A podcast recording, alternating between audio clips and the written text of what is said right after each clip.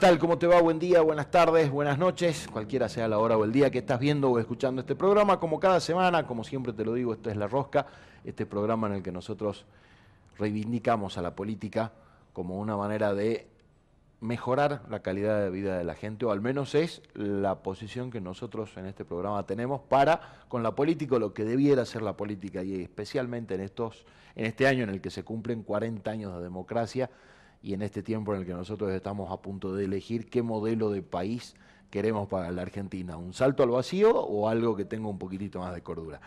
Y desde hace rato que tenía ganas de hablar de algún tema que a veces me da la sensación que no se entiende mucho o se toma con, no sé si hasta desprecio desde algunos lugares, eh, con lástima seguramente sí, porque hay gente en Salta y en algunos lugares del país que siempre hacen colectas solidarias para con estas personas de las que vamos a hablar. Vamos a hablar de comunidades originarias o aborígenes o indígenas. Hoy va a quedar claro cómo habría que llamárseles, eh, porque Salta particularmente tenemos mucha convivencia con estas comunidades. En Salta hay nueve etnias y una población muy, muy grande, la más grande y la mayor cantidad de, de etnias que hay en todo el país. Y a pesar de que están reconocidos algunos de sus derechos en la Constitución Nacional, otros no tanto y nosotros por ahí tenemos alguna mala costumbre de pretender que ellos vivan como nosotros queremos que ellos vivan o como el Estado quiere que ellos vivan. Vamos a hablar un poquitito de eso. Para eso, hoy nos visita una amiga, Paula Milana, ella es antropóloga. Paula, muchísimas gracias por haber venido. Muchas gracias a vos. Eh, bueno, arranquemos por el principio. Eh, sos antropóloga y te especializas en comunidades originarias. Hablemos primero de a qué te dedicas. Bien, bueno, yo soy antropóloga, recibida en la Universidad de Salta. Soy de, eh, nativa de San Juan, me vine a estudiar especialmente antropología y desde el año 2011 trabajo en colaboración con organizaciones indígenas del pueblo Coya. Es decir, organizaciones que se encuentran en, entre la zona de Iruya, de Santa Victoria Oeste, y eh, una partecita de Orán y que han conformado lo que se conoce como el territorio Coyamarca, la organización Coyamarca, eh, con la que bueno, después he trabajado más adelante y terminé haciendo mi tesis doctoral en el marco de una beca de CONICET, eh, que es sobre procesos de organización indígena en toda esa zona. Entonces mi trabajo tiene que ver fundamentalmente con organizaciones indígenas y su lucha por la restitución de derechos en la provincia de Salta. Bien, ahí vamos con dos temas que hoy parecieran eh, ser complicados y empezar a ponerse en el, debate. Vamos a hablar, enseguida vamos a hablar de, las, de los pueblos indígenas, pero me nombraste Universidad Pública y el CONICET, dos lugares extremadamente sensibles. Hija de la Universidad Pública y del CONICET, del área de investigaciones sociales del CONICET, que es lo que eh, cuando alguien apunta al CONICET es lo primero que quiero recordar porque no saben qué investigan. Entonces, arranquemos por ahí. Bueno, eh, una de las, bueno, hay muchas maneras de acercarse desde el campo de las ciencias sociales a eh, las problemáticas que tienen los pueblos originarios, ¿no? Eh, la más central tiene que ver con la cuestión de la vulnerabilidad y la producción de la desigualdad, que va de la mano con la diferencia, ¿no? Em, y bueno, lo que por un lado se puede estudiar desde una perspectiva histórica y cuantitativa, cómo, cómo se ha llegado a la situación actual, y otra manera de hacerlo es también acompañar las luchas de las organizaciones eh, a partir de lo que se conoce como extensión o en CONICET las actividades de vinculación tecnológica que recién ahora se están empezando a poner un poco más en valor. Eh, tiene CONICET, digamos que lo que más valor tiene académico son los papers, las producciones científicas, pero atrás de eso hay todo un trabajo de colaboración con eh, sujetos, en este caso de pueblos indígenas, Em, y, bueno, el aporte es, eh, se hace de, diferentes maneras. En mi caso, mi, bueno, puedo empezar de, adelante para atrás. De donde quieras actualmente, a donde quieras. Actualmente CONICET me permite eh, poder plantear eh, cuál es mi manera de de vincularme a través de un equipo ¿no? con eh, ciertas demandas que tienen las, las, organizaciones de pueblos indígenas, que podemos decir, y las mujeres, los varones, de, que son cuestiones que no están atendidas y que eh, digamos, es muy difícil liberarlas al mercado o a las empresas para que se puedan hacer cargo de estas vinculaciones. Por ejemplo, eh, mujeres y la recuperación de, saberes vinculados a los tejidos. Bueno, eso es lo que estamos haciendo actualmente en, la localidad de Nazareno, trabajando en colaboración con un grupo de mujeres que pertenece a una organización indígena que eh, están recuperando sus saberes en base a juntarse a tejer y que también están poniendo en valor eh, toda una serie de memorias negadas, incluso eh, su propia reivindicación como indígenas, que hasta hace un tiempo, volviendo a lo que vos mencionabas de que en Salta hay nueve pueblos, en realidad esos son los nueve pueblos reconocidos. El pueblo Coya fue reconocido en el año 2003 junto al pueblo de Aguita y hay otros más que están reconocidos. O sea, es un proceso muy dinámico y reciente de reconocimiento de derechos que se está dando incluso hasta la actualidad. O sea, hay, cuatro pueblos más que se encuentran en lucha por su reconocimiento. ¿Y eso qué implica ese reconocimiento? Poder... O sea, de los nueve podemos llegar a trece. A catorce, sí. Ah, ok. Sí. Eh, que se encuentran en esa lucha para poder acceder a espacios de reclamo por políticas públicas de vivienda, eh, de derechos, de servicios básicos, podemos decir. Y, bueno, esa, es una de las labores que se hace desde CONICET y, todo un trabajo de vinculación de, eh, poner a disposición eh, una serie de herramientas para que se puedan fortalecer esos derechos. Ahora, hay, cuando alguien habla con personas que mucho no conocen, por ahí da la sensación de que los toman como enemigos porque hay una suerte de entendimiento de que ellos son antipatriotas, digo, son anti-argentinos porque ellos, ellos son mm. eh, collas, diaguitas, huichis, tobas, chorotes, churupí, etcétera, etcétera, etcétera, y no se sienten argentinos o con lo que pasa con los, eh, se me fueron los nombres en el sur, mapuches, con los mapuches en el sur que eh, ellos, hay, hay algunas comunidades que hablan de la nación colla, la nación mapuche, etcétera, etcétera, entonces con el resto de la gente hay como una, especie de confrontación y es como que qué derechos piden si ellos no se sienten argentinos. ¿Cómo se explica esto? Bueno, no quiero entrar mucho en todo el debate histórico, historiográfico y antropológico sobre este tema que estás planteando. Eh, sí es cierto que eh, la, gente de las comunidades, como ahora están agrupados de los, pueblos, participaron en las luchas por la, independencia, participaron muy activamente. Pero ¿qué pasó? Después eh, no se dio el reconocimiento, hubo un quiebre, no se dio un reconocimiento de derechos a, los pueblos indígenas, que algo había en la época colonial, y hasta los años 80 no hubo ningún reconocimiento, dejaron de tener eh, acceso a su propiedad, todo, dejaron de ser reconocidos incluso como indígenas, al menos en toda la zona de, de la quebrada, de los valles interandinos, hasta que se empiezan a generar una serie de leyes de política indígena en los años 80 recién. Bueno, y en relación a la cuestión de la nacionalidad, em, es, muy fácil caer en la, em, al, tener una referencia identitaria, en caer en cierto esencialismo, de pensar que los pueblos indígenas se mantienen iguales a sí mismos hace 500 años, y no, y su identidad eh, incluso ha sido co, eh, puede decir, ha sido coproducida con la eh, nacionalidad. O sea, no podemos dejar de entender a la identidad de estos pueblos sin comprender ese proceso de construcción del Estado argentino en el cual también han reclamado la incorporación, pero también el respeto hacia sus prácticas tradicionales, hacia su modo de ser, su modo de estar, que es totalmente diferente a, a, lo que podemos decir lo hegemónico, lo occidental, lo que primó al principio en la Constitución Nacional, ¿no?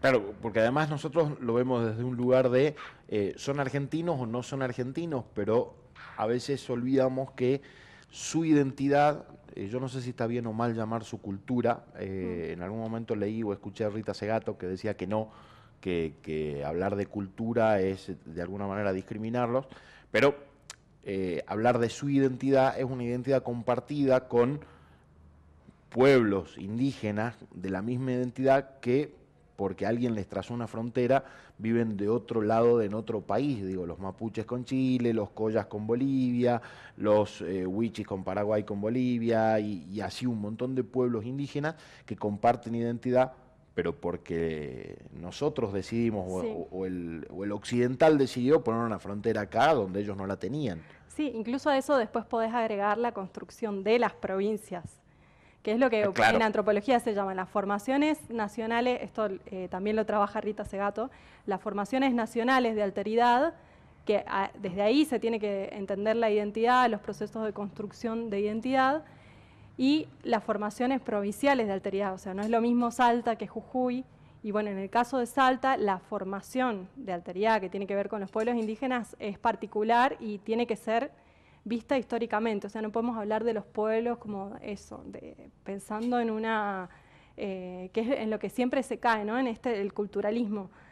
Por ahí tenemos miedo a, a la palabra cultura porque eh, o hay una tendencia a reducirla a, nada o a reducirla a todo, como cultura es todo, pero a la vez también es un campo de batalla, donde hay, hay eh, recursos identitarios que valen más que otros y que son más eh, defendidos por un grupo, por ejemplo, no sé, gauchos, que por otro grupo que quizás por ahí comparten esos recursos, ¿no?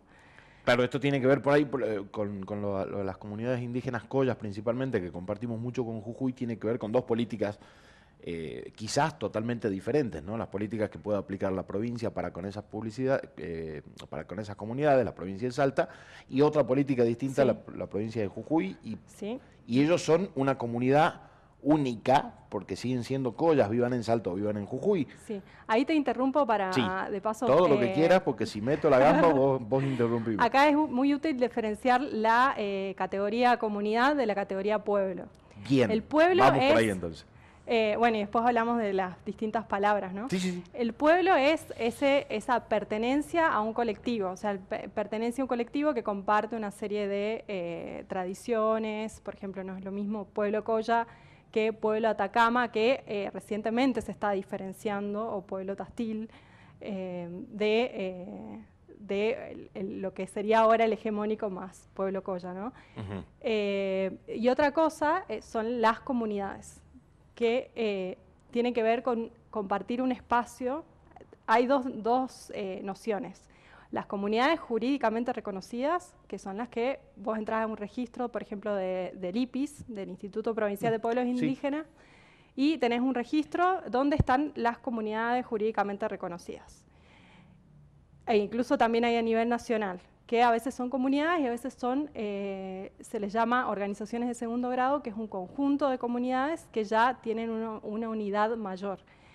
Y en el caso, eh, bueno, de las comunidades en Salta, eh, hay aproximadamente 500 comunidades reconocidas, pero bueno, ahí hay que ver cómo se fueron, es un proceso muy dinámico, es como la historia misma, se van generando nuevas comunidades desde hace poco y, y ahí es posible rastrear el grupo de familias que están en determinado espacio, que se mueven, pero es como más tangible la cuestión de las comunidades. Que además depende de, costumbres que son diferentes, digamos, el Coya no es lo mismo que el Wichi, el Wichi es más nómade pero hay una afición, fusión, hay también a veces entre dos pueblos, hay comunidades que tienen como, toman de dos pueblos diferentes.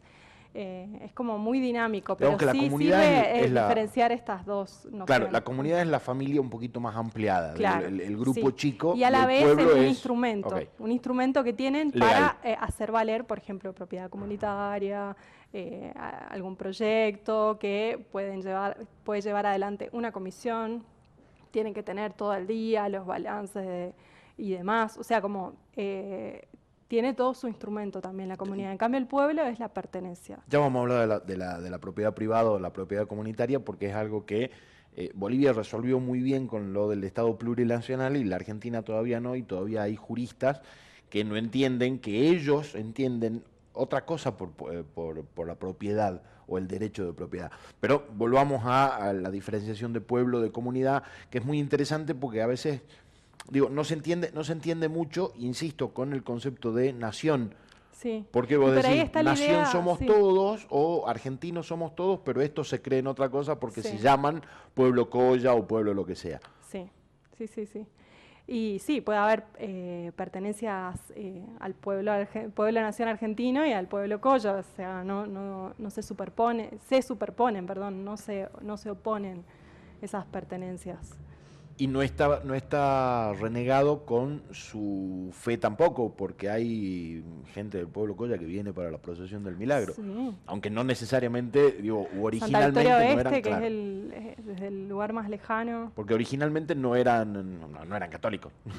Fueron evangelizados como, como casi todos. Claro, pero bueno, en cada localidad hay unas, unas mixturas de tradiciones que eso en cada caso tiene que verse. Es como eh, más allá del, puede haber pueblos, eh, comunidades del pueblo Coya que eh, han logrado hacer o han hecho algún proceso reflexivo con relación a la cuestión de las iglesias y, bueno, tienen, están recuperando, es que también eso, ¿no? Son saberes que han sido menospreciados, recuperando ciertas tradiciones que fueron ocultadas. No sé, he escuchado que hasta dejaron de sembrar quinoa porque estaba, era mal visto, porque era un signo era algo estigmatizante, bueno, cuestiones que ahora... Hasta que se empezó a poner de moda también. Claro, te dicen, bueno, esto vale y... Pero particularmente en Argentina pasó eso, porque el resto de las comunidades o de los pueblos indígenas en el resto de Latinoamérica tuvieron muchas más posibilidades de desarrollarse, no a plenitud, porque hasta que no llegó un Evo Morales en Bolivia estaban casi tan segregados como acá, pero en el resto de Latinoamérica fueron como mucho más amables las convivencias. Y bueno, eso tiene que ver con la construcción de eh, este proyecto de Estado-Nación argentino, el crisol de las razas, que eh, invisibilizaba todo lo que, lo que estaba en el territorio y venía a hablar de esto de los argentinos, que hace, hasta hace poco lo decía el presidente, eh, descendemos de los barcos y bueno, toda esa construcción que tenía efectos muy fuertes derivados de la educación en los niños de, todo el territorio y también de estos espacios, ¿no?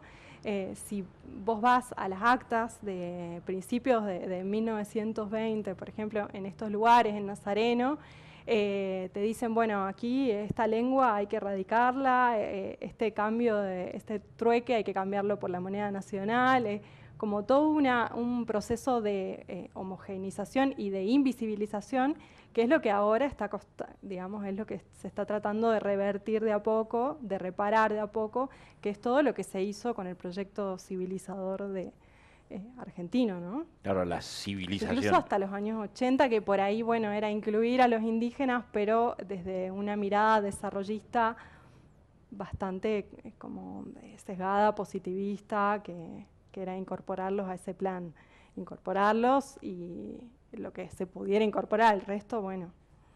Claro, y, digo, el, capitalismo cuando llegó ahí rompió un poquitito también los esquemas, ¿no? Vos hablabas de, del trueque.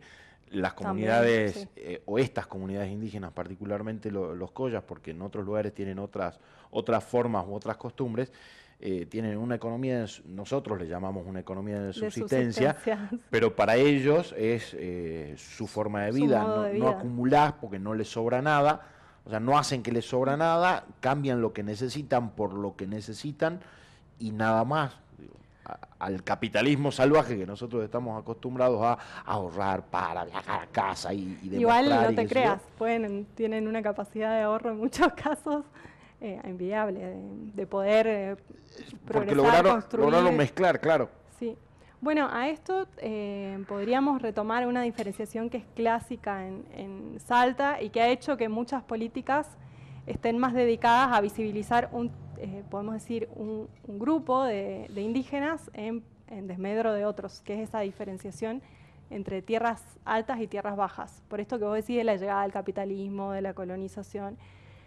Hasta no hace mucho tiempo se decía que en las tierras altas todos estos procesos de despojo, convirtieron a los indígenas en eh, pobres campesinos y eso implicó despojarlos de su identidad. ¿no? Incluso hasta en la, en la academia antropológica también, haciendo media culpa, se, se eh, habló de que todos los pueblos de la, de la puna de los Andes que practicaban esta economía eh, fueron directamente perdieron su identidad, su pertenencia indígena. En cambio, los pueblos de las tierras bajas, Chaco Salteño, al no haber sido tan eh, afectados por los, eh, por los procesos de expansión del Estado, provincial, nacional, mantuvieron sus eh, prácticas y por lo tanto podían ser considerados indígenas o aborígenes, que es la palabra que más se usa en Salta, a comparación de los campesinos de la zona alta. Metamos otra pausa, o, u otro paréntesis en el medio. ¿Qué es correcto? ¿Indígena, aborigen, originario? Bueno, eso depende de qué es correcto para qué. Claro, porque hay, una eh, discusión con aborigen, por ejemplo, que eh, es como que quiere decir sin origen, y en mm. realidad por eso ellos prefieren originario También dicen que Puede ser aborigen desde, desde un lugar, que estuvo desde un lugar, pero sí está esta, está esta discusión. Sin embargo, en Salta, al menos si, si, vos vas a los registros históricos de cómo se hablaba de las poblaciones indígenas, eran aborígenes o paisanos. Era como una palabra nativa que, implicaba una pertenencia a algo que tenía que ver con lo indígena. Esto, lo aborigen se usaba, ahora es como que em, resulta más correcto a veces pueblos originarios, ¿no? Desde el 2010, eh, igual depende, hay que hablar con cada persona cómo se autoidentifica, ¿no? Pero suele hablarse de pueblos originarios ahora. Eh, después, en relación a la terminología más jurídica, indígenas es la palabra que se utiliza mucho en todos los convenios internacionales de derechos humanos. Y eso, bueno, fue acordado con, hay un instrumento que es fundamental, que es el convenio 169 de la OIT, que se sanciona en el 89, y ahí se, se acuerda hablar de pueblos indígenas o de indígenas. Y bueno, después esa categoría también es discutida porque tiene que ver con, la categoría indio también, que es una categoría colonial, eh, donde también tenían ciertos derechos y obligaciones ser indio. Se discute, pero bueno, como está eh, incorporada en los tratados internacionales, al menos eh, yo es la que uso, pueblos indígenas. Claro, jurídicamente. antropológicamente es la, que más utilizamos o pueblos originarios. Pero qué interesante Aborígenes no tanto. Eh, eh, interesante eso que dijiste en, un momento de hay que hablar con ellos para ver cómo se identifican, porque tiene un poco que ver con esa discusión absurda que se da sobre eh, cómo utilizar la letra E o no, que tiene que ver más con cómo querés que te llame o cómo te identificas vos como persona. Este... Y bueno, en pueblos indígenas es clave porque el único requisito que hay para para saber si alguien es indígena o no, es que se autorreconozca. Por ahí tiene el primo, es, se autorreconoce, pero la persona con la que estás hablando sufrió un proceso de eh, obliteración de su identidad, de, bueno, se trasladó a la ciudad, eh, implementó ciertas estrategias y no se reconoce como parte de un pueblo y te dice, no, yo soy, no sé, yo soy de Iruya, pero no, no soy de ningún, no soy Coya, no.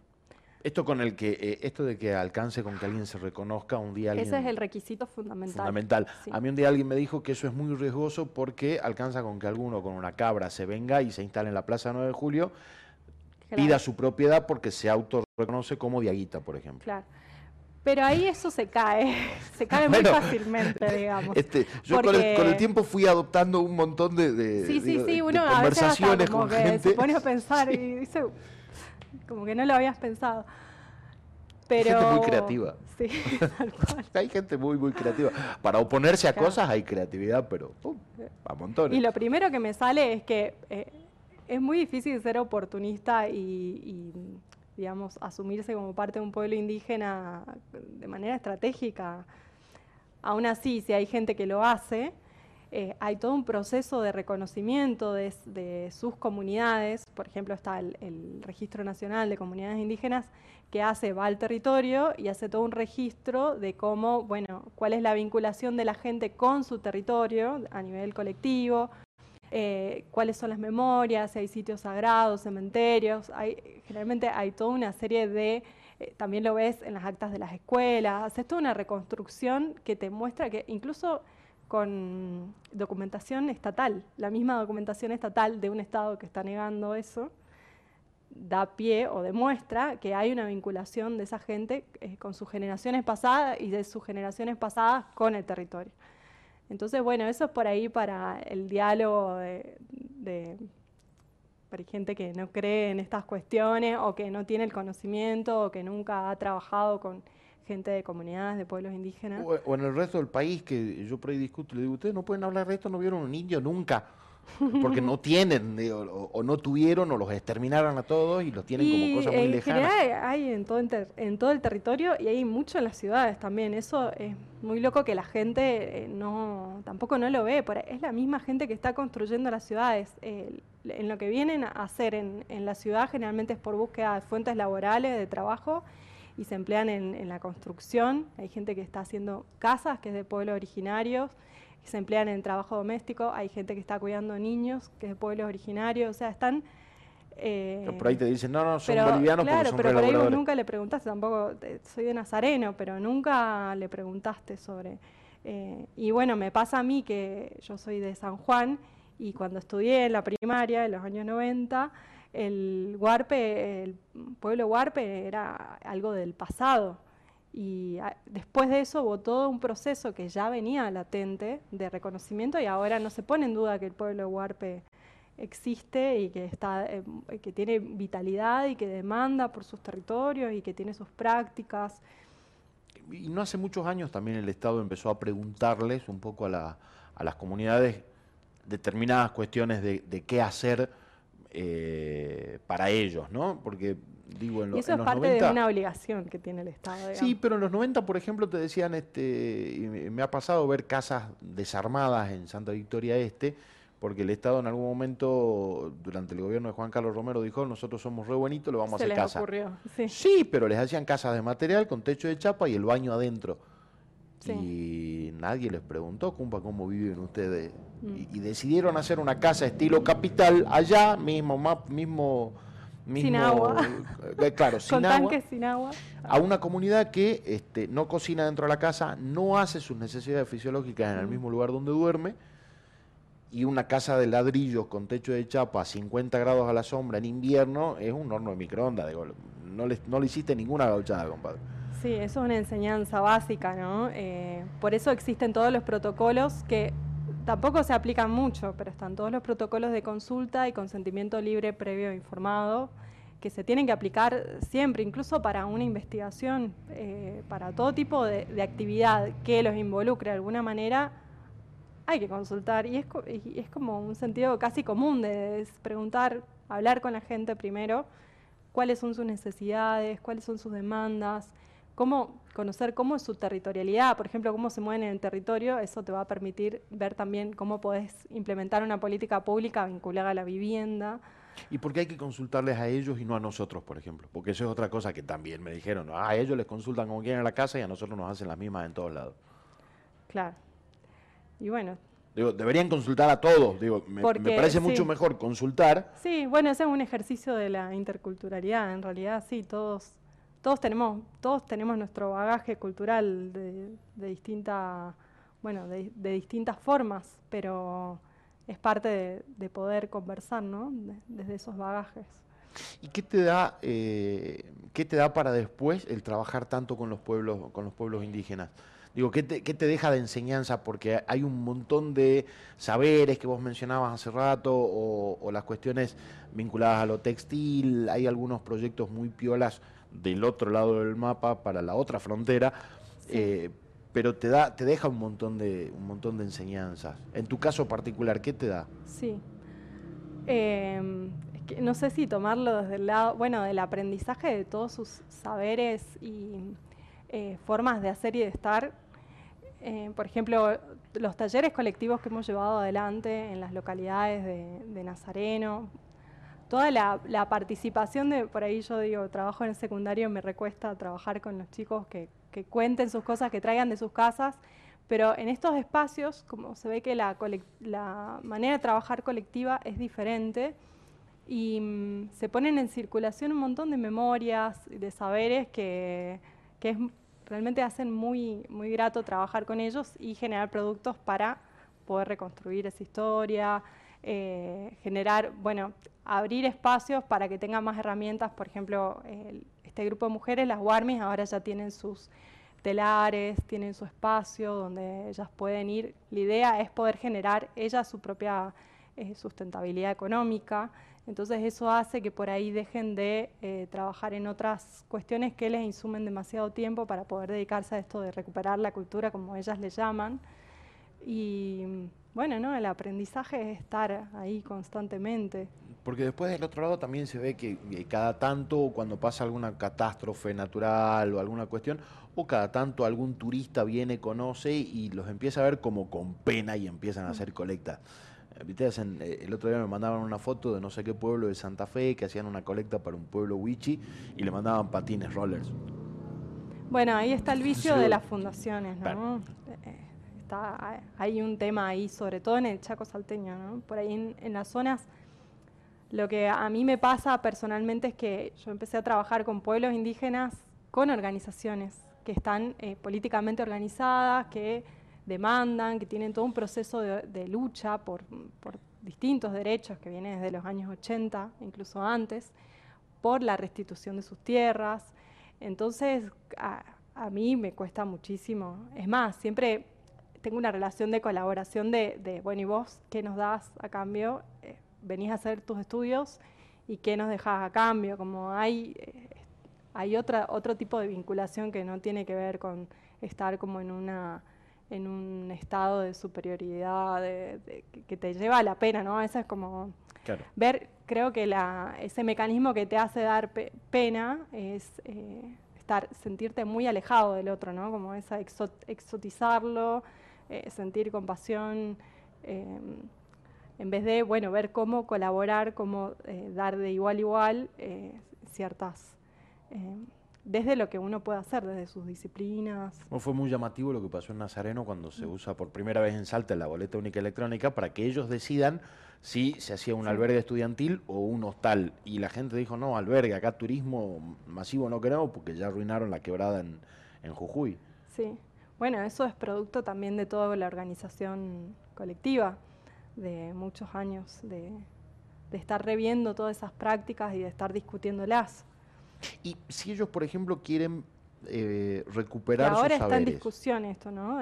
Ahora como, digamos, la cuestión del turismo es algo inminente, pero en ese momento no había, bueno, ahora también cuesta un montón esto de ver cómo hacer para tener sus propias herramientas y que genere un, un crecimiento más colectivo y no esto del turismo más que expropia y que no deja nada en, la, en las comunidades. Entonces está en discusión eso, viendo cómo hacer para, para que todas las familias se beneficien, no solo dos o tres. Porque ellos piensan en el colectivo. Sí, sí, sí. O, al menos intentan. Sí, tienen las organizaciones y las comunidades que... Y en este proceso de recuperar saberes eh, ancestrales o formas de vida o culturas, eh, a la vez está el reclamo por cuestiones que son más de o más vinculadas para nosotros al desarrollo, por ejemplo, luz, agua, caminos, cloaca, pavimento. Digo, si ellos quieren vivir como vivían hace 100, 200, 300 o 400 años, ¿por qué habría que llevarles luz, agua, cloaca, cosas que son de ciudades, de culturas más desarrolladas? Es que yo creo que nadie quiere vivir como hace 400 años. Eh, nadie quiere vivir así. Sí, sí poder eh, desenvolverse en sus territorios de manera de tener las comodidades que puede tener todo ser humano en este momento de, la historia humana y poder seguir haciendo sus prácticas. Una de las mayores problemáticas es la deserción, que, se, bueno, que ellos llaman la deserción de las comunidades que es los parajes más alejados, donde mm, no tenés, con suerte tenés paneles solares, la vida es muy sacrificada. ¿Y por qué, por qué la vida tiene que ser sacrificada en pos de qué? Y el Estado lo que no se ha hecho cargo de poder eh, generar, eh, de poder otorgar esos servicios básicos que son derechos humanos de todos, en esos espacios para que la gente pueda quedarse, porque la gente termina, que es lo que los mismos dirigentes indígenas lo dicen, la gente eh, termina migrando primero a las cabeceras municipales de los pueblos y después a la ciudad, no porque, bueno, algunos te dicen por la cuestión del progreso, que eso también está muy en la escolaridad desde chiquitos, que les enseñan o les muestran que el mundo es mejor en las ciudades. Porque el sistema educativo está formado para, para eso y después porque por en búsqueda de, ingresos, de fuentes de trabajo. Entonces terminan yendo primero a la cabecera municipal y después a las ciudades y es lo que te dicen que se terminan engrosando las villas miserias, se terminan yendo a los asentamientos. No es que están mejor en las ciudades que en sus localidades, pero ¿qué pasa en, la en, su, en su lugar, en su paraje, en su comunidad? No tienen acceso al agua, tienen que caminar horas para conseguir agua. Eh, el tema de la luz también, el tema de los caminos, eh, cómo trasladar durante horas el azúcar, eh, bueno, cuestiones básicas, ¿no? Y, eso hace que cada vez, la, al menos las comunidades más alejadas, quedan menos familias. Sí es muy interesante cómo se da la manera de, cómo se da la movilidad espacial entre esas comunidades, entre la gente por ahí más grande o los más chicos que se quedan ahí y la gente que viene a la ciudad y una multiplicidad de estrategias para vivir muy, muy admirables que, ah, que, permiten que se sostengan esos modos de vida. Por ahí eh, te dicen las familias que eh, las papas que cosechan, los maíces, les mandan a los chicos que estudian acá. Eh, toda una red de... Ah, hay una red comercial grande también. Y de, No comercial, sino de sostenimiento de las familias, de cuidado, que hace que puedan por ahí con menos, con menos menor costo, menos gastos, que puedan estudiar algunos chicos acá que son, no son muchos. Pero bueno, es toda una, mm, una, una serie de estrategias que se dan ante la ausencia estatal, claramente. ¿Y cómo es la Todo tipo de políticas. Justamente se van reclamando, para, eso, para eso es el IPIS, o, para eso debería ser el IPIS, el INAI a, nivel nacional, para eso está la Secretaría de Asuntos Indígenas, que es a donde se terminan llevando los reclamos. Después, algunas cosas se resuelven, otras no, pero ahí van, digamos, es una... Transporte, minería. Claro, hay, una lucha constante ahí. Sí, sí, lucha y negociación y, por ejemplo, no sé, en la zona de La Puna el Estado no ha llegado y las mineras son, te lo dice la gente, son las que se hacen cargo de los puestos sanitarios, de llevarte un médico, de cuestiones básicas que necesitas para vivir bien en un espacio, cuestiones de salud, de educación. ¿Y cómo es la vinculación con las leyes? Porque eh, entre los, usos y los saberes y demás hay formas de vida que a veces por ahí ya en los pueblos collas no se da, pero sí se dio y casos eh, paradigmáticos para el derecho argentino en otras comunidades. Pero hay una vinculación con las leyes. Eh, vos te tenés que vincular con... Sí. Sos ciudadano argentino y tenés que estar eh, conteste con esas leyes. ¿Y cómo es esa, esa vinculación? Bueno, por ejemplo, del pueblo Coya, eh, la gente te dicen, eh, los, los, mayores de hace dos, tres generaciones, lo que más querían de sus hijos era que estudiaran y que sean leídos. Y la cuestión de la constitución, de aprenderse las leyes, todo, muchos, muchos Collas han sido formados en derecho, han sido históricos abogados que han luchado por este reconocimiento mostrando cómo esto del, derecho, de las, leyes, es algo totalmente dinámico también y que se, han ido, se ha ido transformando a favor de reconocer, incluso de, reconocer, recuperar derechos perdidos, como te decía, eh, cuando, cuando inicia ya la República se pierde muchos la cuestión de la propiedad comunitaria, en, muchos casos que se había reconocido. Eh, se volver a reconocer esos derechos y crear nuevos derechos.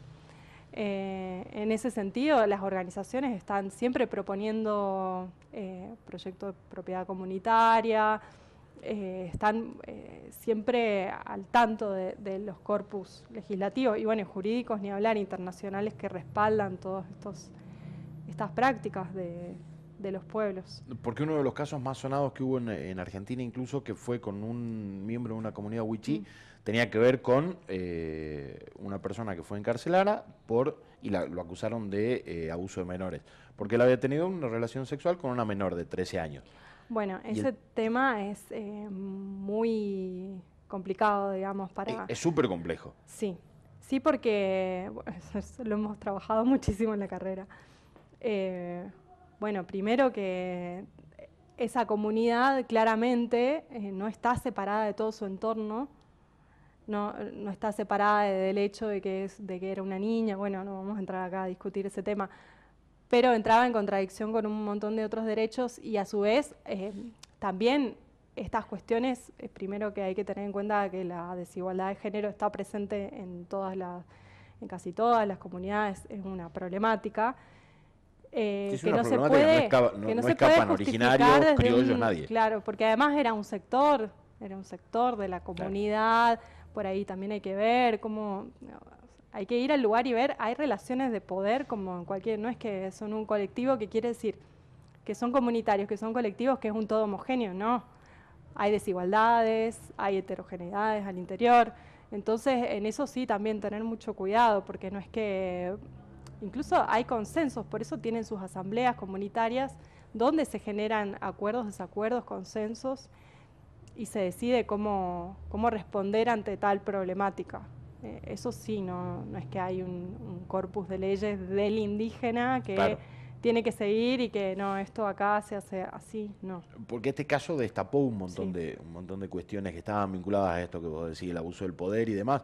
Pero el tipo cuando estuvo preso... Bueno, pero ahora está todo el tema del chineo, ¿no? Que son las mismas mujeres que estaban subordinadas y que ahora están eh, luchando para que eso se visibilice. También hay una desigualdad en relación a las mujeres y niñas y, sin perder su identidad. Bueno, hay chineo y también hay eh, prácticas de eh, vejación, de violación de parte de gente de las mismas, ah, de la misma comunidad, eso también. Sí, o los criollos que... Eso, y eso también da cuenta de que hay una, hay una ausencia y de eh, alguna manera de proteger esas infancias, que no sea invasiva, de decir, bueno, el interés, también está esto del interés superior del niño, donde las, bueno, en el caso de Huichí yo no trabajo esa zona, pero eh, hay muchísimos niños que son separados de sus madres, que son situaciones muy dramáticas, eh, que no tendrían por qué darse de esa manera tan, tan dramática, ¿no? Claro, tiene, eh, a veces tiene que ver con cuestiones vinculadas a desnutrición. Muchas veces el Estado intervino porque las comunidades Huichí tienen un sistema de alimentación inverso al que tenemos nosotros. Claro. Por su sistema de supervivencia, digo, cazadores, sí, pero ahí, sin ir muy lejos, como yo creo que la primera, lo primero que hay que hacer cuando, cuando uno empieza a tratar de comprender esto, uno tiende a irse hacia lo cultural, ¿no? Porque las prácticas. Primero, fíjate si ahí hay, hay realmente que están cubiertos todos los servicios básicos de atención, si hay acceso a la salud integral, si hay eh, la gente tiene acceso a poder darle una alimentación adecuada a sus hijos.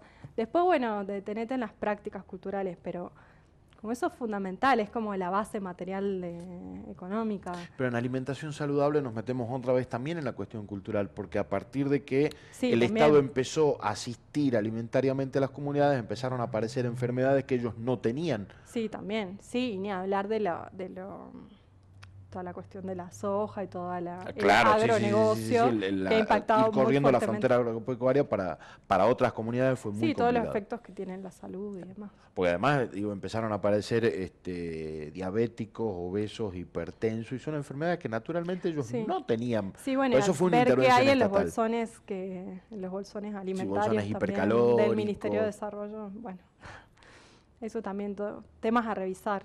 Sí, en algún momento los cuales se, está trabajando igual, se está trabajando mucho. Sí, se hicieron varios, varios estudios nutricionales sobre esos bolsones y en algún momento dijo, necesitamos para esta época bolsones hipercalóricos acá y acá no, acá necesitamos otras cosas, medio como que se dividió, mm. pero a veces este, sí es mucho más complejo el laburo. Eh, cuando se quiere hacer, cuando no se quiere hacer es facilísimo, digo, comprar, no sé, atún y les da, digo, ¿por qué? si yo esto no lo como. Y el asunto de la propiedad también es muy interesante, porque para ellos la propiedad privada es el espacio mínimo en donde habitan, donde duermen, donde viven. Y el resto es todo comunitario, es todo de todos. Sí. Ahí hay, hay un parecido muy grande entre, entre las diferentes etnias o pueblos. Sí, el parecido es la cuestión de la territorialidad, que hay usos comunes. Por ejemplo, terrenos de pastorio, como les dicen, donde van a pastear sus animales, o eh, donde está el agua, donde, digamos, donde circula la gente. Eh, esos son espacios comunes y que se van, se van adecuando. Un reconocimiento de una propiedad individual, privada, solamente que eso se intentó hacer muchas veces. En el caso de las restituciones de fincas como propiedades comunitarias que ha pasado en Salta, eh, una estrategia era como propiedad individual y que hace todo el resto de, espacios comunes, que además suelen tener recursos naturales que son muy valiosos y van a quedar eh, sin, sin acceso a esos recursos. Entonces, fundamental el reconocimiento de una propiedad comunitaria que permita llevar adelante su modo de vida. Eso es fundamental. Y después, cada caso, como te decía, cada caso es diferente. En Salta, por ejemplo, está, eh, hay varias fincas que eran fincas eh, que se constituyeron en el siglo XIX, pero que habían sido haciendas coloniales, que uno dice, bueno, pero y la jurisdicción es casi como de un municipio, es decir, esa es realmente la propiedad comunitaria y tiene, que, tiene toda una historia atrás, ¿no? Eh, y entonces esas fincas, Finca Santiago, la finca Tincunacu, se eh, restituyeron como propiedades comunitarias y eran anteriormente fincas. Pues fueron peleas eh, eh, importantísimas para reconocer la propiedad comunitaria, que es la pelea, la pelea fundamental, digamos. Sí. Para eso y después del interior, después del reconocimiento y todo un proceso, ¿no? Todo un proceso de las mismas organizaciones, de las comunidades, de ver qué proyectan para el futuro, cómo, cómo van a hacer para usar esos espacios comunes. Eh, es toda una discusión que está, no es que, bueno, en propiedad comunitaria tenés que seguir estas reglas, sino que es algo también que se va eh, consensuando, si no sería algo ceñido a seguir una idea que por ahí a, tal lugar no se adapta. Entonces es todo un desafío que forma parte de la autonomía también de las, de las comunidades. Que alguna discusión en los, allá por los 90 o principios del 2000 no se entendía era, era muy difícil mm. tratar de entender este, por qué quieren comunitario. si mm. cada uno va a tener su casa y. Claro, claro, claro, pero le, limitas el, las parcelas a familia, familia, familia, familia, dividan entre familias todo este terreno y cada sí, uno. el histórico caso también de los lotes. Los lotes 55 y 14, que demoraron muchos años y está en proceso de resolución. Pero porque también el proceso de los lotes tiene otra particularidad. En un momento la Corte Interamericana de Derechos Humanos dijo, a ver, esto se soluciona así, trazan una línea, criollos para allá, aborígenes para acá, y eso iba a ser... Complicadísimo. No, eso iba a ser, ahí lo, trabajé, por eso lo conozco, eso iba a ser este, el, viejo este.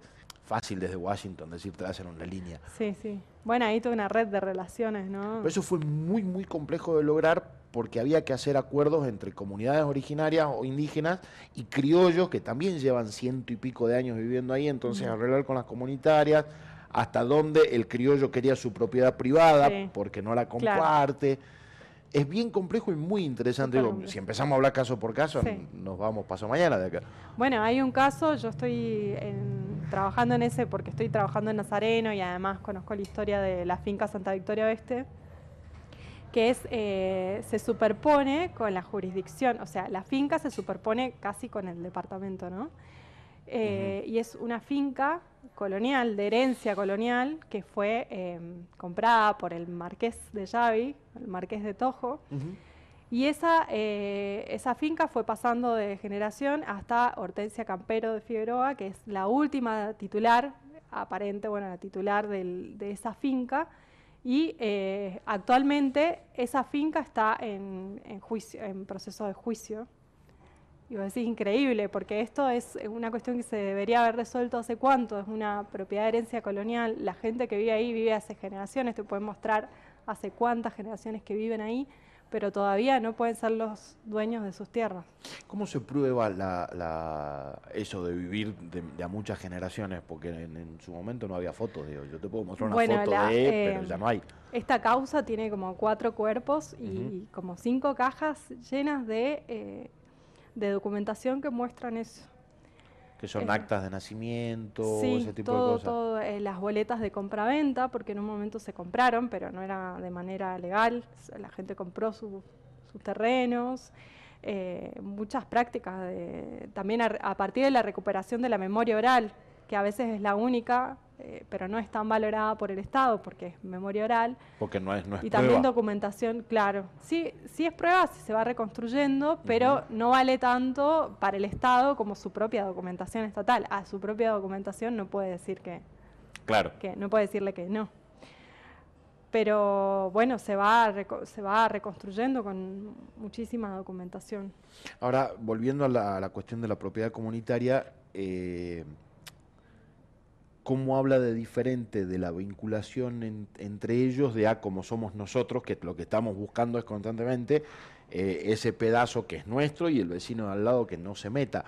Eh, entre ellos es, eh, es mucho más amable el pensar en colectivo. Sí, pero también em, hay, a veces está tan dilatada la cuestión de la propiedad comunitaria. Por ejemplo, está la ley de relevamiento territorial, que es la ley 26.160. Que la quieren dar de baja cada rato. Que, claro, fue creada en el 2006, seguimos con prórrogas, pero no termina de hacer los relevamientos y es solo para suspender los desalojos.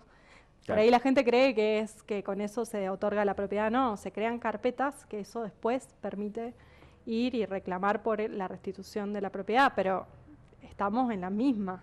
Lo único que hace es frenar y en algunos casos los desalojos.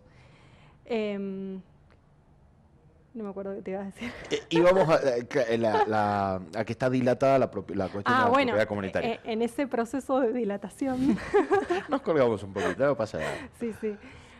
hay muchas, bueno, presidentes de nuevas comunidades o de van cambiando de comunidades y desde distintos espacios, estatales, no estatales, por ahí es muy atractivo la cuestión eh, individual.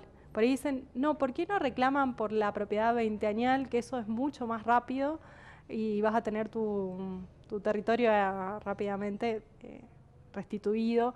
O ¿por qué no se hacen los relevamientos? Porque en este caso de las fincas hizo un solo relevamiento. ¿Por qué no se hacen los relevamientos por paraje, por comunidad? Como muchas estrategias que van dilatando y hacen que a veces la gente se canse de decir, realmente va a servir la propiedad comunitaria, porque tantos años. Sí, te cansa un poquito. Pero eso es por, porque, bueno, hay muchos problemas, en el, hay muchos retrasos y el Estado no logra aplicar bien esos instrumentos para poder hacer los reconocimientos. Entonces, eh, y ahí se generan fisiones y por ahí hay un grupo de las comunidades o un sector que está más a favor de ciertas cosas porque también te han dicho tantas veces que es mucho mejor que tengas tu propiedad individual. Incluso cuando se hace un reconocimiento también hay, hay fisiones y, grietas y, peleas porque suena más tentador lo individual, ¿no? Siempre termina primando esto de lo individual. Eh, lo puedo vender porque lo puedo vender, porque puedo... Entonces es ahí un tira y afloje, no es tan lindo como pareciera. Ojalá que se pudiera garantizar ese derecho, pero tiene muchísimas trabas. La, ley 2660 que frena los desalojos, hay mucha gente que está en contra porque dice que eh, se utilizó para que cualquiera tome el terreno de quien se le dé la gana y afecte a un privado que era dueño original o legítimo de, X tierra. Porque por ahí tenía alguna propiedad que ya estaba ocupada desde hacía mucho tiempo por una comunidad, muy posiblemente. Claro, o porque Y lo que hizo este, esto es darles un instrumento a favor para que pudieran... Incluso hay muchas comunidades que fueron desplazadas de sus territorios, de familias, en el caso más del sur, eh, esto es más común, que tuvieron que asentarse en otros lugares y el Estado tiene que garantizar su espacio de vida. O criollos que todas las noches corrían un poquitito más el alambrado, un poquitito más el alambrado, durante años enteros este, se hicieron dueños de miles de hectáreas. Sí, ni hablar. Porque eso también existió, digo, el que defiende al criollo que tiene las tierras tomadas, por eso no los puede desalojar, omite algunas cuestiones de cómo llegó a tener tanta sí, toda la cuestión latifundista también, en el caso de Salta, muy fuerte. Y, en, el, en el resto del país eh, y en temporada electoral nadie habla de, la, de las comunidades originarias no, se habla de eso. No se habla. como política pública porque empiezan a hablar de el interior, las economías regionales, este, eh, o, por ejemplo Massa que le quitó las retenciones a las economías regionales, pero hay una cuestión muy puntual de las comunidades. El, tercer malón de la paz que no se dice nada, que hace un tiempo salió de Jujuy y está en Buenos Aires y que casi ni nos enterábamos, claro. casi ni nos enterábamos de que existen si no fuera porque se burlaron de ellos en la tele, ¿te sí, Exactamente, y si no fuera por las redes que nos conectan con esas organizaciones, por ahí ¿no? en, en los medios no lo ves mucho, no es la magnitud que tuvo eh, que esa gente fuera a reclamar al, Estado Nacional. O las históricas carpas de los COM en, eh, en, Buenos Aires, que también fueron utilizados políticamente por algún sector. Sí. Porque algún dirigente originario indígena también se dejó utilizar, le encontró la vueltita política también a eso, porque no lo vamos a negar. Y bueno, ahí está el tema entre la política partidaria y la política comunitaria indígena, que, que pues, muchos de los grandes referentes también indígenas son grandes políticos, están en la política partidaria y es así, a partir de eso, que logran mejoras, ¿no? Entrando en el Senado y proponiendo leyes. O sea, Sí, sí, sí. Acá tenemos dirigentes indígenas que han recorrido Europa dando charlas y, han logrado conseguir recursos de fundaciones, un poco por lástima, un poco por convicción, pero consiguieron recursos. Por estrategia. sí, sí, sí. Hay gente que también para lavar culpas pone una fundación y, y revuelve un camión con algo. Sí. a mí me, causaba mucha gracia esto de la lástima, porque, ah, mira, juntaron donaciones por un pueblo Wichi de Salta, había patines. Voy a decir, buenísimo, que vendan los patines y manden la guita, viejo, porque los patines acá no, sirven. para nada. No, pero ¿por qué? Porque no los van a usar, los van a vender. Y después ustedes se van a quejar de que venden las donaciones. Sí, increíble que, todavía no aprendamos esas cosas. claro. Este, o esto de pobrecitos andan descalzos. Son un parche, son una ayuda que igual está bien para quienes Sí, a alguien le sirve algo, pero, pero no... Pero no al tema de fondo, claramente. Claro, el tema de fondo no lo resuelven nunca. esto de, ay, pobrecito, los chicos en el Chaco andan descalzos y sí, pues más cómodo. Sí. Si llueve es más cómodo andar descalzo y si hace mucho calor también, probablemente porque el calzado es más molesto a nosotros porque queremos verlos bañados, cambiados de zapatillitas. comprender por qué. claro, eh, eh, primero entendamos por qué. Sí que eso debería aplicarse a todo, pero viene bien hablar de las comunidades, e, e entender sí, es un ejercicio de entendimiento cultural entonces. Me quedé colgado con el principio que me decías, tenemos nueve pueblos reconocidos y hay cuatro o cinco en proceso de. Sí. ¿Y, qué hace que eh, ellos se quieran diferenciar o que haya una búsqueda de otro tipo de reconocimiento y no de lo que ya está? Bueno, en el caso, yo te digo, son eh, originalmente eran siete los pueblos reconocidos hasta el año 2003. Collas y Diaguitas no estaban reconocidos a nivel provincial, o decís 2003. Hace nada. Hace poco. Claro. A nivel nacional sí, pero a nivel provincial no. Y que hacía eso les quitaba vocalía en el IPIS, o sea, la posibilidad de reclamar. Después, bueno, eh, se dan procesos dinámicos en las, en las organizaciones, en las comunidades donde eh, hay una diferenciación, que la gente te lo va a decir. No es lo mismo, yo, me siento tastil porque tenemos, y te dicen porque tenemos nuestro sitio sagrado, porque tenemos otro tipo de vinculación con el territorio. Entonces, bueno, está el pueblo tastil, el pueblo lule, que están reconocidos a nivel nacional, los Hyogis, los Wenayek, que, que te diría la gente, no, bueno, pero ellos son como Wichí, pero no. Eh, los Atacamas también. Y me estoy olvidando de uno más. No, nombraste cuatro. Ahí está. Y, mm, ¿Y cuál es el proceso para que los reconozcan? ¿O cuál debiera ser el proceso? Y bueno, el proceso fue, eh, ya estuvo, lo que pasa es que se cayó un proyecto de reconocimiento que, que, estuvo impulsado por un Walter Cruz, que es un senador de Iruya, que también pertenece a, al pueblo Coya, la escuela de antropología hizo un informe, todo se, sostuvo, pero ¿qué pasó cuando pasó a la Cámara de Diputados? Se cayó. Se cayó. No hubo voluntad política para aprobar ese proyecto y por lo tanto esos pueblos siguen sin estar eh, siendo reconocidos, si bien a nivel nacional, a excepción del pueblo de Giois, el resto están reconocidos, pero a nivel provincial no. Quizás también hay una idea de que entrarían dentro de los otros pueblos, porque son menos comunidades. Por ejemplo, la red de pueblo Atacama son unas 14 eh, comunidades.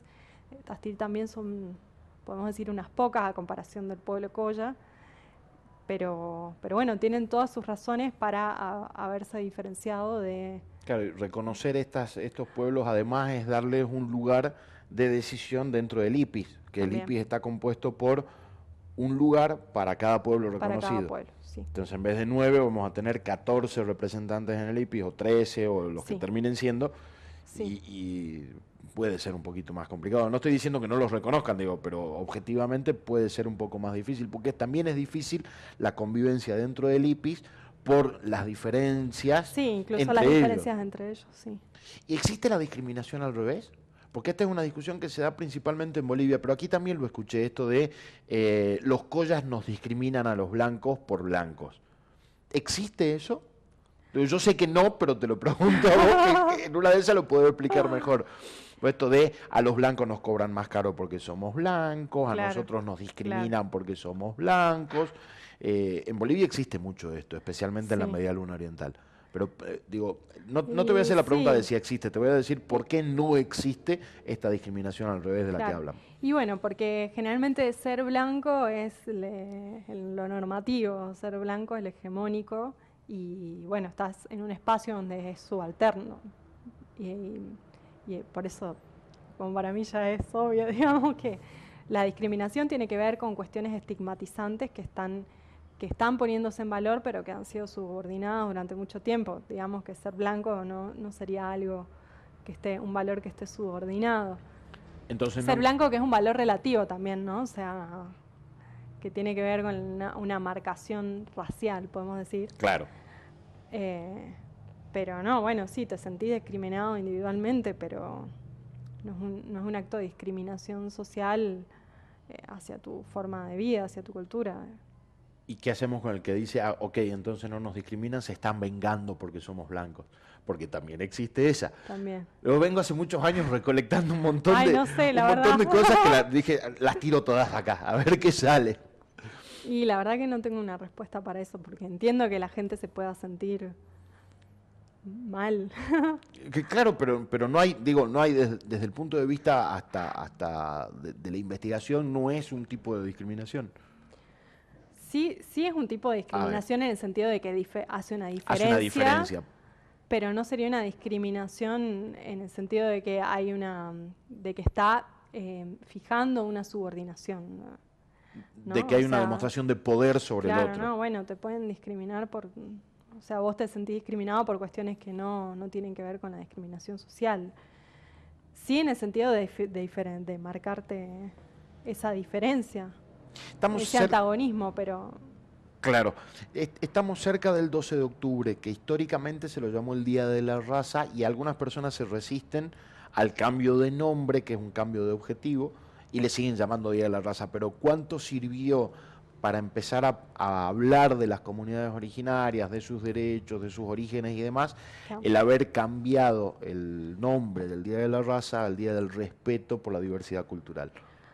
¿Sirvió? Bueno, eh, seguramente que en algunos aspectos sí. Hay una discusión que está muy presente en la antropología eh, que tiene que ver con esto de los, de los marcadores de raza y los marcadores de etnia, ¿no? Por ahí cuando se empezó a firmar, cuando se empezó a firmar y cuando eh, ya este- esta idea, esta construcción de que existían, esta construcción evolucionista, ¿no? De- del positivismo del siglo XIX, de que existían distintas razas eso permitía dominar esas otras razas, ¿no? Que no eran la dominante.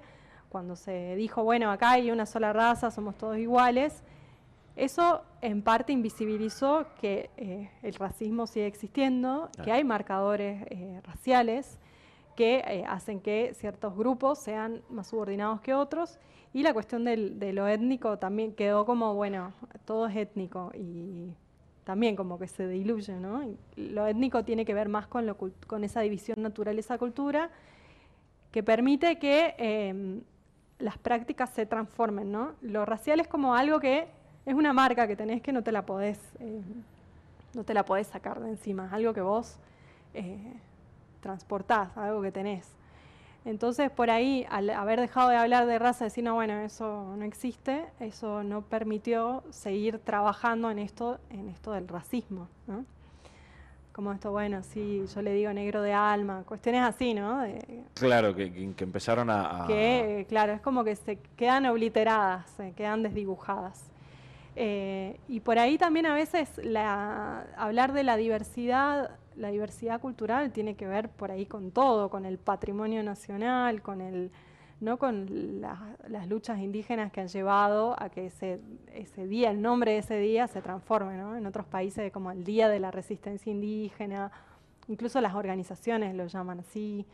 Eh, por ahí al hablar de, de diversidad, como se ha construido ese concepto, que es como una idea de que hay pueblos, comunidades que todos conviven en armonía o diversas culturas, que no solo tienen que ver con las culturas indígenas, sino con todo el aporte a la, a la nación argentina, por ejemplo. Un poco que invisibiliza, ¿no? te parece como el, claro, el día. pone en términos de igualdad, gente que estuvo eh, invisibilizada. Hay, hay gente que por ahí se confunde y cree que el Día de la Diversidad tiene que ver con el festejo de todo tipo de manifestaciones diversas, ¿no? de las culturas. Claro, y es otra cosa totalmente distinta. Digo, llevó un poquito a la confusión, pero sirvió un poco también para empezar a hablar. Un poquito y un poquito. Sí, un poco y un poco. Digo, no, no, podemos ser todos eh, plenamente felices. Lo, importante, me parece interesante que se haya dejado de festejar el Día de la Raza. este, y se haya llevado a un día de conmemoración o reflexión. Por más sí, de pasar de decir, bueno, llegó Cristóbal Colón, llegó a esta tierra desconocida, a decir, bueno, no, en realidad ya había un montón de gente habitando esta tierra y Claro, porque se empezó a hablar también relativamente hace poco del genocidio indígena. Mm. Eh, porque nosotros a lo largo de la historia de la humanidad hablamos de otros genocidios y también queda invisibilizado el genocidio indígena. Después lo tenía el Salame de Marra que sale y dice, yo soy español y no son tan malos. Pensé una taradez de... de, sí, incluso genocidios cometidos por el Estado argentino a principios del siglo XX, todas las masacres, bueno, las y las campañas ni la campaña del Chaco, la y el sur también, mm. que se han empezado a, ya trabajar como genocidios, ¿no? Que era como, no, no se veía mucho, no se trabajaba mucho eso. Recién ahora, y todos los juicios, por ejemplo, la masacre de Napalpí, bueno, toda, que es algo que recién ahora se ha puesto, y el Estado está pidiendo perdón e intentando de alguna manera reponer eh, todas, todas esas atrocidades que cometió, ¿no? Y a tantos años de lucha, de hablar de estas cosas, de modificación de leyes, de lucha, resistencia y demás, cuando te aparece un tipo que como presidente le, pide eh, casi perdón de rodillas al rey de España, o ahora más cerca te aparece un tipo que quiere hablar bien de los españoles porque él tiene esa doble nacionalidad, ¿en qué fallamos que esta gente todavía dice esas taradeces? Y bueno, ahí te das cuenta que falta mucho todavía y que, bueno, desde cada lugar hay que, falta mucho por hacer y que eso llegue también a nuestros representantes. No, por suerte ese señor va a ser candidato a jefe de gobierno porteño y se queda sin cargo porque no tiene chance. Quedará un loquito suelto ahí, pero el otro fue presidente. Pero la mayoría, digamos, la mayoría de los que llegan a altos cargos tienen un desconocimiento tremendo de cómo es la cuestión indígena en nuestro país, ¿no? Eh, eso es como una materia pendiente. Es eh, poder llevarles eh, toda la historia y todos los procesos de lucha que se vienen dando para poder reconocer y reparar todas las violencias que se ha ejercido desde el Estado hacia los pueblos indígenas.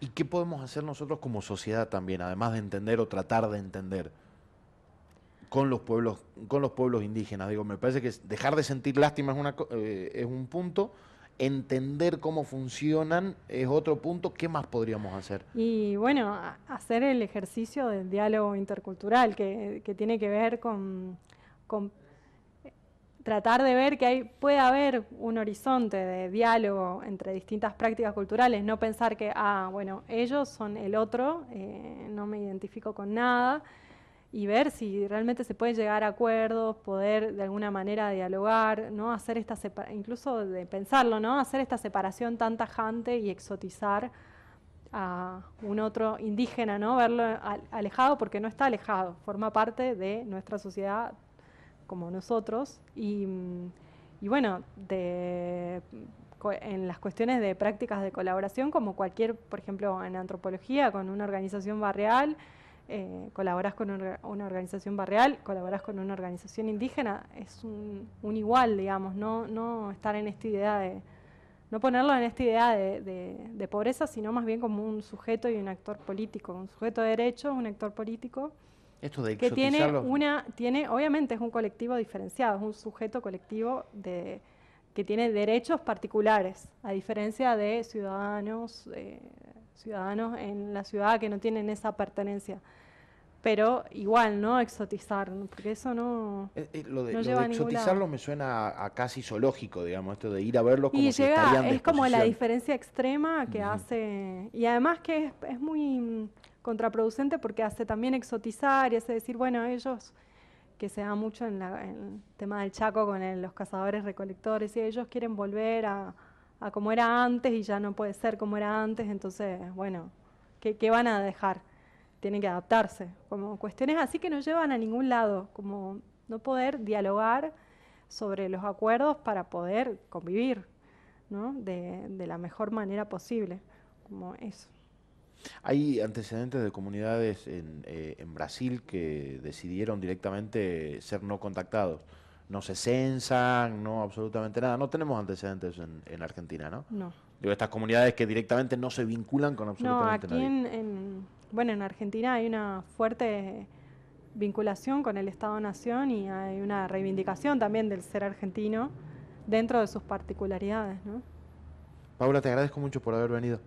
Me, me pareció sumamente útil y enriquecedor, de verdad, porque Gracias me parece a vos, que, hay que... porque es un, sí, por ahí uno habla de estas cuestiones y a la gente no le gusta hablar mucho de esto, o como que se quedan con su idea, con su estereotipo o su imaginario, y listo, no hablemos más de este tema. Es un tema, es un tema como muy y- distante, sí. porque las Pero es que es un tema complejo que tenés que abordarlo desde la historia, caso por caso, no podés hablar muy de manera general. Claro, no todas las comunidades son lo mismo, Sí. exactamente. Sí.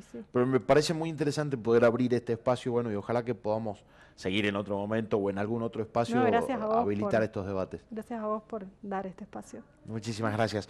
Pasaba por eh, la rosca Paula Milana, ella es antropóloga y hoy hablamos de comunidades originarias o de pueblos indígenas, este, llámelo como quiera y al final, si vio todo el programa, va a saber cómo terminar llamándolos. Muchísimas gracias, nosotros nos vemos, nos escuchamos la próxima semana.